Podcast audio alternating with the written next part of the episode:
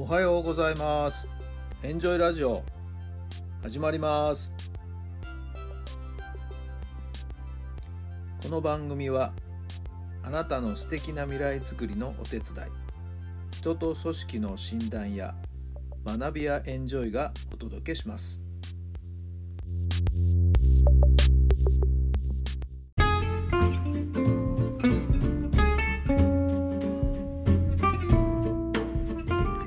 皆さんおはようございます。あなたの心に火を灯すメンタルコーチベースボールコーチの設楽範弘太良さんです。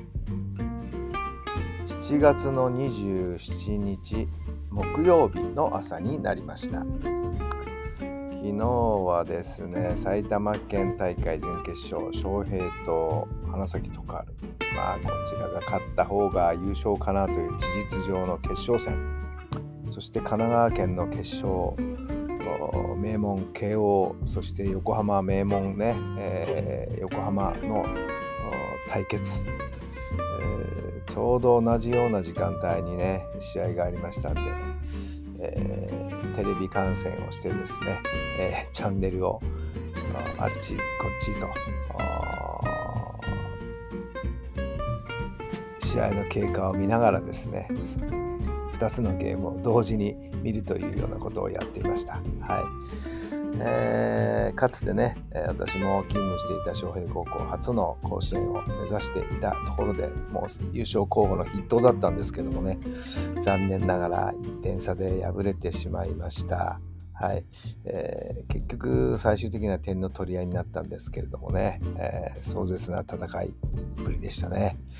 まあ悔しいと思いますよ。ねえー、秋勝って春勝って無敗無敗のね公式戦無敗ということで臨んだこの夏、はいえー、残念ながら敗れた実は私もね同じような経験をしてるんですよ。あ栃木の学校に行った時に秋優勝、ね、そして選抜甲子園に行ってそして春帰ってきて春県大会優勝夏はもうもちろんダントツの優勝候補でしたよ。うん、ところがね、えー、こけてしまいました。はい。えー、なんとかね、連続、春、夏連続というところをね、えー、目論んでいたんですけれども、うん、何が足りなかったかなと今思うとね、い、ろいろとああすればこうすればという思いはたくさんあるんですけど、また昌平高校はこうしてね、えー、一歩一歩強くなっていくんじゃないかなと思っています。下級生にもね逸材が随分いるようですのでまた秋楽しみですね。そして優勝した慶応高校見事な試合でした。ちょうどチャンネルを切り替えた時にですねはい。なんと逆転のスリーランを打ったということ。ただこのゲームはですね、えー、その逆転のスリーランを導く伏線としてその一二塁ワンノーアウトか。ノーアウト一二塁のケースでセカンドゴロ463のゲッツーが完全に成立したんじゃないかと思われたんですがショートがベースカバーベースをですね植塁してないというような判定が下りましてオールセーフになってしまったんですよね。はい。えー、横浜側から抗議もあったんですけれどもね残念ながら認められず。そして送りバントでランナーを進めたところで、はい。えー、逆転のスリーランが飛び出すというなんかもうすごいドラマみたいな本当にね、えー、筋書きのないドラマがですね、えー、展開されたようです。横浜の選手は悔しかったでしょうね。はい、えー、決勝で敗れるっていうのはねこれまた悔しいもんですよ。私もこれまたこれを経験したことあるんですよね。はい。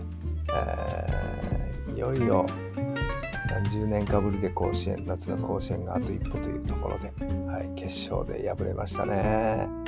はい。えー、5対3だったかな。はいえ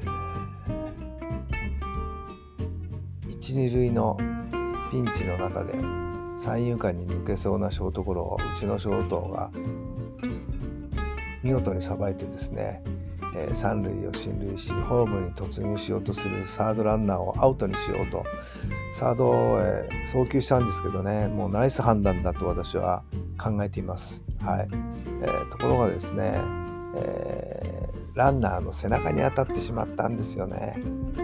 えー、対戦相手の監督にしてみるとあれはランナーはですね滑り込むべきだというふうに見ていたそうですね走塁ミスだと相手は走塁ミス。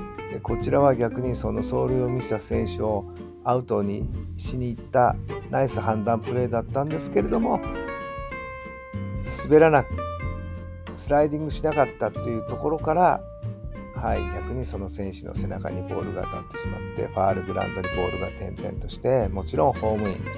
そこから追加点がですね、えー、入れられて結局ゲームはそのまま敗戦ということになってしまいました。非常にもう今でもあのプレーね悔やんでますよね。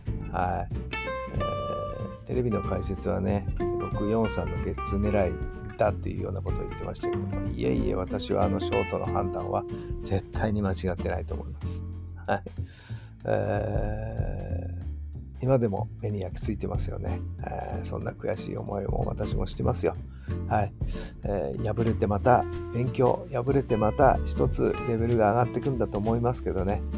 はい、えー、負けた横浜高校、またこれで一段と強くなるのではないでしょうか。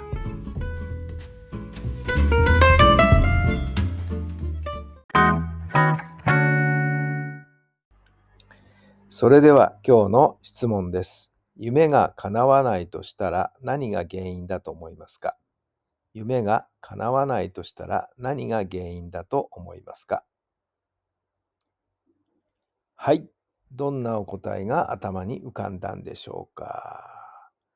うーんね野村監督の有名な言葉に、えー、負けに不思議の負けなし、勝ちに不思議の勝ちありと言いますけれども、うん、何か微妙にね、小さなミスが相手よりも上回ったからじゃないでしょうかね。はい。えー、ミスはつきものですけれども、それを最小限に抑えていく。まあ、そういうための練習をですね、積み重ねていくわけですけれども、残念ながら目に見えない小さなミスっていうのもありますしね。はい。根本的にそもそもね、えー、こうしたいな、こうなれたらいいなという、えー、たらという言葉が出てきますよね。あるいは、こうしたいね。たいとかたらっていうのはダメなんですよね。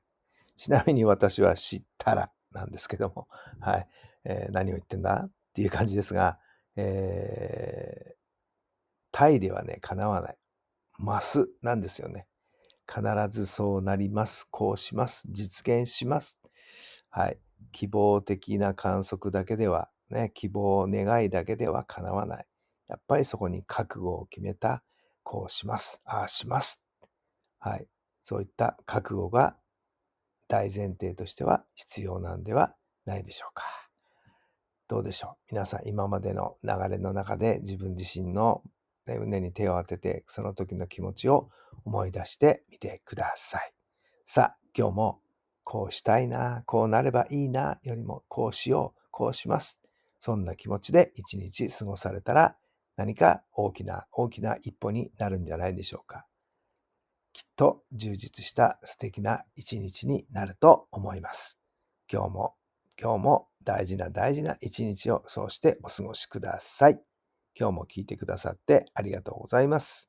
それではまた明日。